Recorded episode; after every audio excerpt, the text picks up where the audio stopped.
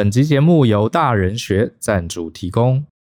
如果你是一位专案经理，以下这些问题呢，你应该很熟悉。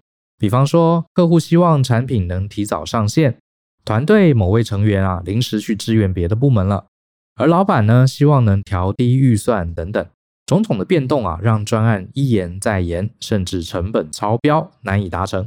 很多的专案经理啊，有去上过专案经理的相关课程，或者买过相关的书籍，甚至呢还去考了专业的证照。然而呢，面对实务上种种的变动，最后还是被杀得措手不及。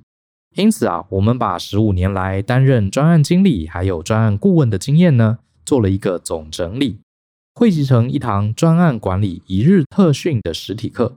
这堂课呢，把抽象的管理知识压缩在一天，并且透过各种实用的工具，解救 PM 于水深火热之中。课程当中呢，我们会结合实际案例。并且搭配精心设计的单页表单，让大家可以从任务、成本、人力、资源还有时间等各种层面呐、啊，重新对专案管理有个清楚的掌控。透过一天扎实的训练，你会精准掌握专案管理的核心概念，有能力掌握大局，精准沟通，即刻回应，成为一位专业的专案管理者。欢迎透过下方的连结查看这堂课更多的介绍哦。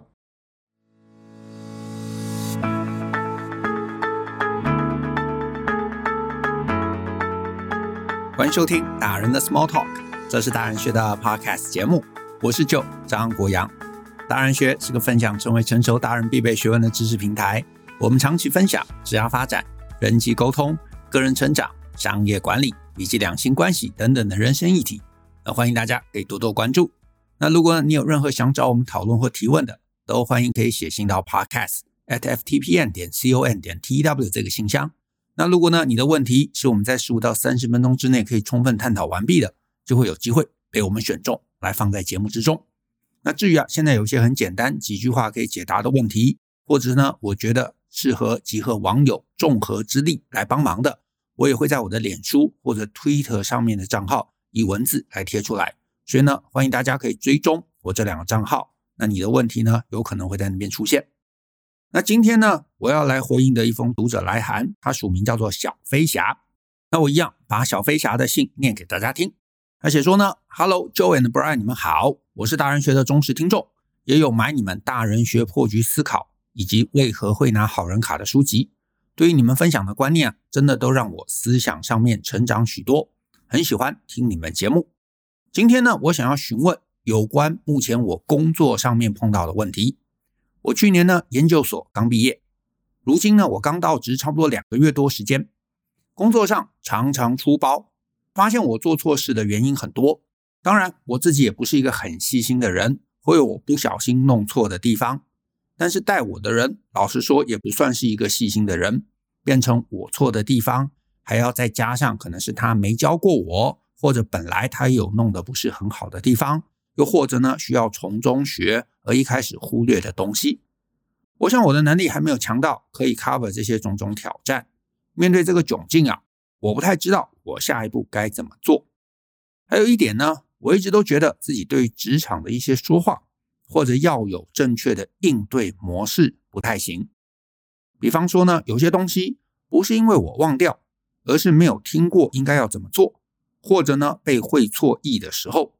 我呢就会想要理性的来说明当初我内心的想法跟做法是如何如何，可是啊，不知道为什么获得的反应都是反面的。可是呢，我其实也没有找理由，纯粹就只是想要理性的说明某件事情的来龙去脉。所以我想要知道，职场里头真的所有比较主观的声音都是被禁止的吗？是不是职场的水真的这么深？以至于啊，我这个小白来说，还是不要以自己的方向为出发的好。希望我的问题有机会被选上，谢谢你们。好，关于小飞侠啊这个问题，我得说，这题其实本身是很简单的。它其实跟我之前有讲过一集，我忘了级数是哪一个级数啊。可是就是之前有一个新人啊，这个职场的新人，他来问我。然后我跟他讲说，你是新人，你不要老讲自己是新人，其实是很接近的概念啊，很接近的概念。可可是呢，因为有一点点差异，所以我猜你可能没有把这个当成是同一件事。我要说的是啊，在这个议题上面，它完全不是什么主观的声音被禁止，也没有什么职场水很深的问题啊。上班你要讲一些主观的这个想法，你要分享一些你的概念，这个是没有问题的啊，也没有职场水很深，说这些话都不能讲，不至于。你在这个问题上面碰到的状况其实很单纯，就是纯粹没有人想知道你那些来龙去脉。跟内心小剧场，这些事情对你可能很重要，可是对职场的大家而言，它完全不重要。没有人 care，没有人想知道，甚至是听了还很讨厌。小飞侠，就是你才进职场两个月嘛，所以我希望你记得一件事情，而且也理解一件事，就是呢，在你之后，接下来你可能还要再工作三十年，对不对？就是日后你碰到任何问题。除非这个问题它发生的来龙去脉真的跟工作的执行顺畅有关，比方说呢，你碰到什么流程面的阻碍，或者谁公司里头某一个特定的人哦，他刻意惹事，你需要主管出来帮你排除，把这个人移开，要他好好做事。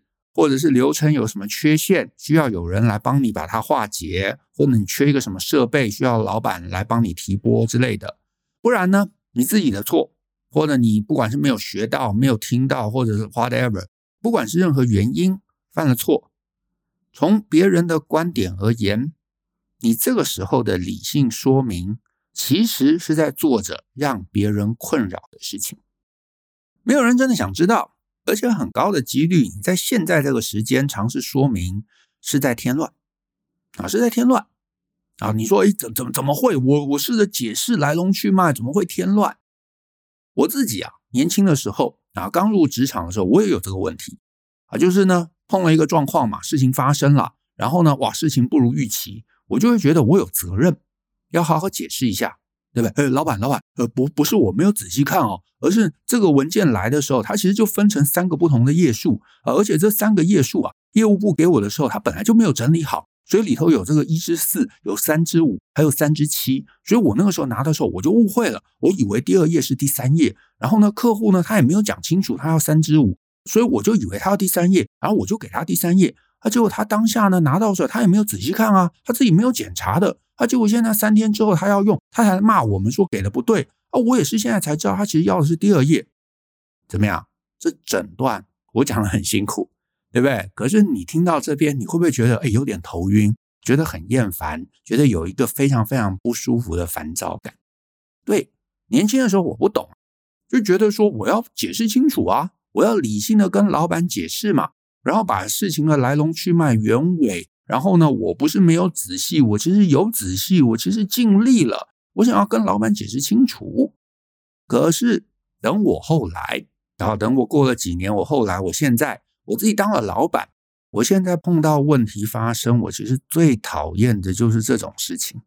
我自己当过员工，所以我是理解的，我是理解的。大家平常上班嘛，难免难免一定会有一些能判断失准的地方，难免会有疏忽。难免会有一些东西你不知道，难免会有什么事情是你没学过的，你没碰过的，啊，不知道啊，或者是单纯就是粗心大意就搞错了，好，搞错了，这在所难免嘛。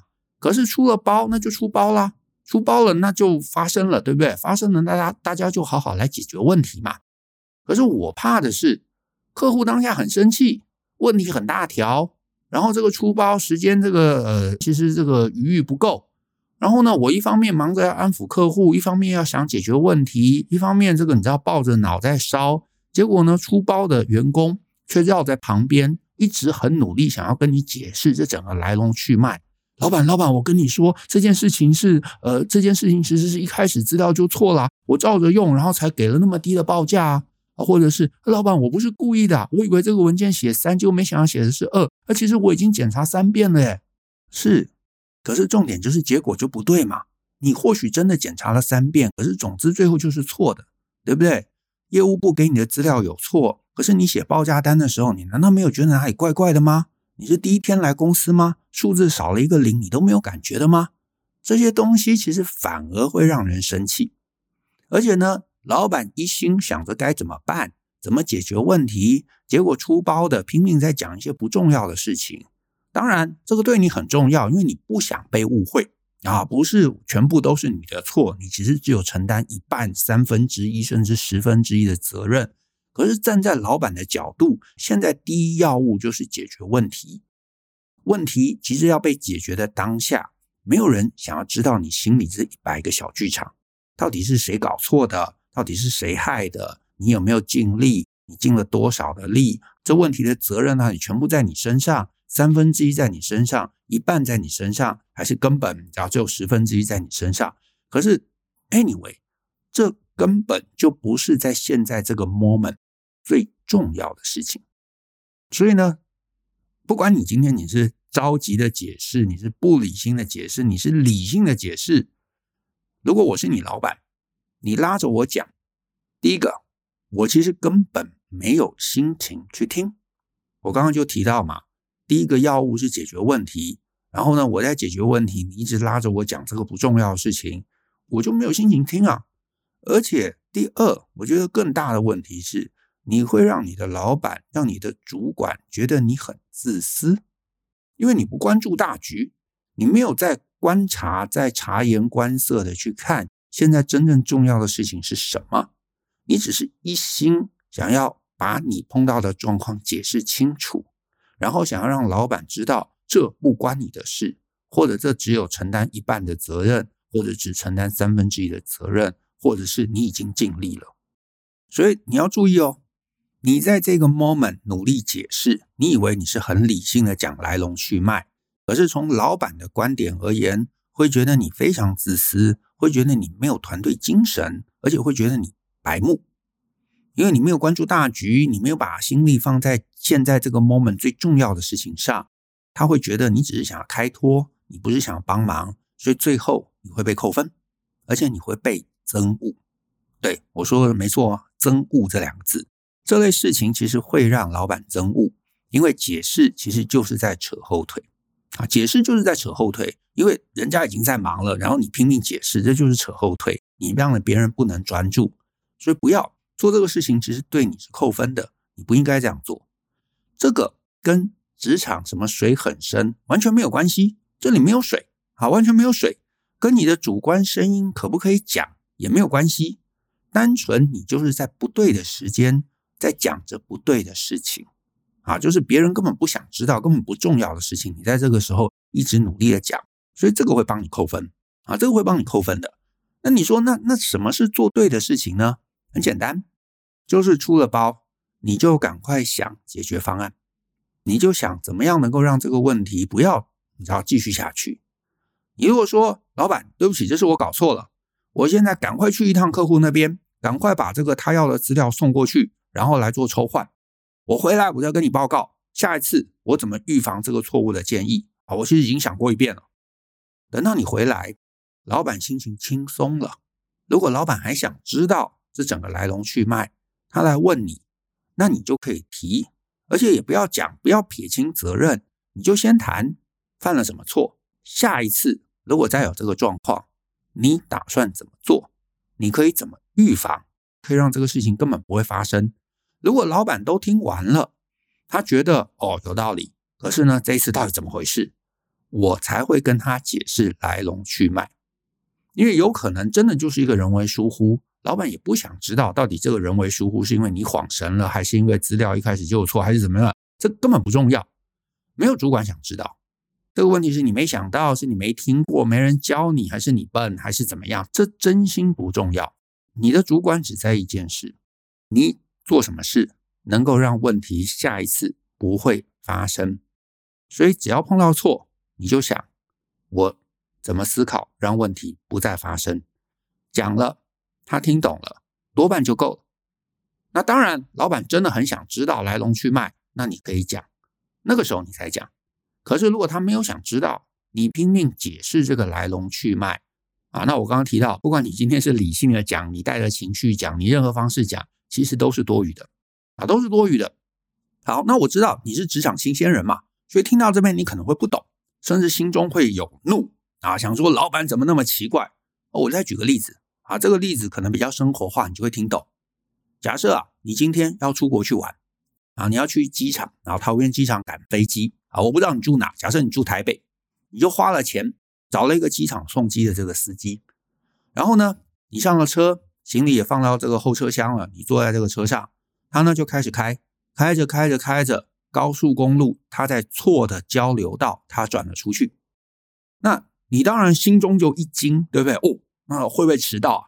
结果呢？没想到他呢，居然在这个当下犯错的当下，他就停在路边，他跟你解释起来了。他说：“哎，这个呃，刚刚转错了，可是我不是故意的。我其实开这个车开了十几年了啊，只是呢，这个你看这个平板嘛，这个 Google 现在这个 Google Map 它这个改了版本，所以显示让我有点误解啊。之前不是这样呈现的啊。你看看这边多出这个箭头。”啊，然后这个刚刚来的时候啊，那个告示牌也很巧，也换了，改成了一个我一下子看不懂的一个呈现。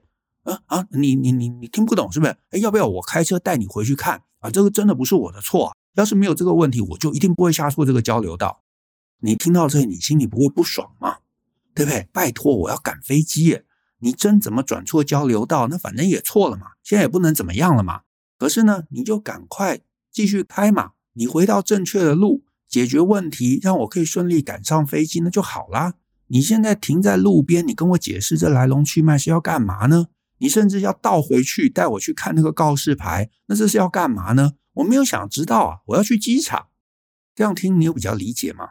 所以我回到你刚刚的提问啊，你写说嘛，有些东西不是因为我忘掉，而是没有听过应该要怎么做，或者被会错意的时候。我会想要理性的说明当初我内心的想法跟做法是如何，但是获得的回应都是反面的。我觉得我没有找理由，纯粹只是想要理性的说明某件事的来龙去脉。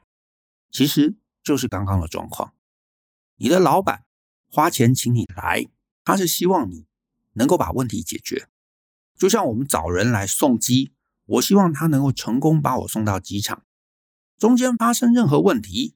这个问题是他的问题，是告示牌的问题，是 Google Map 的问题，是他没有来过这条路也好，都没有关系，也真的不重要。因为我找他来送机，我就是希望他帮我解决这中间所有的问题。没有成功的解决，没有关系，你就跟我讲说犯了错，下错交流道了，然后你打算怎么做，然后开回对的地方，最后我们到了机场，如期，那就好了，对不对？可是。你没有成功到机场，你中间停下来跟我讲，不管今天你是不理性的讲，你是理性的讲，你当初的内心想法、你的做法什么都都不重要，因为事情就不对了，事情就不对了。所以你在事情发生的第一个 moment 就是解决问题，就是解决问题。可是如果你的重心不是在解决问题，而是在优先尝试去解释。那你得到的所有主管、所有长官、所有老板的反应回馈一定是负面的。这也就是为什么你会得到负面的回馈。大家会觉得你在找理由，会觉得你在牵拖，或者你没有认真。我也会这么觉得。好，我也会这么觉得。我会觉得你白目，会觉得你无能，会觉得你在牵拖，会觉得你在找理由。所以在这个时候犯了错，任何多余的解释，其实从别人的角度来讲。就觉得你在找理由，那怎么办？真的很简单，不要在事情发生的当下硬要解释，把问题解决，解决了去找老板，告诉他下次你打算怎么改善。这个改善有两个可能：第一个，出了包你会怎么做；第二个，怎么不出包，这样就够了。那如果是别人造成的，你到时候再跟老板讲。你建议这个流程可以怎么改善？比方说，哎，是不是表单不清楚，所以别人写错了？是不是我们没有一个制式的提供这个资讯的方式？所以我们下次可以给隔壁部门一个什么样的文件，让他们写了，哎，我们就可以拿到。或者是呢，可能这个交接啊，没有一个明确的方式，所以你也可以跟老板讲说，老板，这一次这个问题终于解决了。那我的建议是，下一次。设计部门有没有机会让他们提早一天把图面给我们？那我们就会有更充裕的检查时间。那这一类图面不正确的问题就能降到最低。老板就会知道你奋力在解决问题，而且在解决问题的过程中，你也呢张大了眼睛，你也有思考，你也知道怎么做流程改善，那你的老板就不会觉得你在找理由，不会对你留下负面的印象，反而会觉得你很赞，你是他的左右手，你是他的幕僚，你是可以依靠的成员。所以呢，希望小飞侠有听懂我这个概念，回去调整一下你的这个处事的方式，那我觉得你的职场之路一定会顺利很多。那我们今天的节目就到这边，谢谢大家的收听。那如果呢你喜欢我们的节目，欢迎分享给亲朋好友，尤其欢迎大家在节目下面留言给我们一些鼓励。我们一起相信思考，勇于改变，一起学习成熟大人的各类学问吧。那我们下次见喽，拜拜。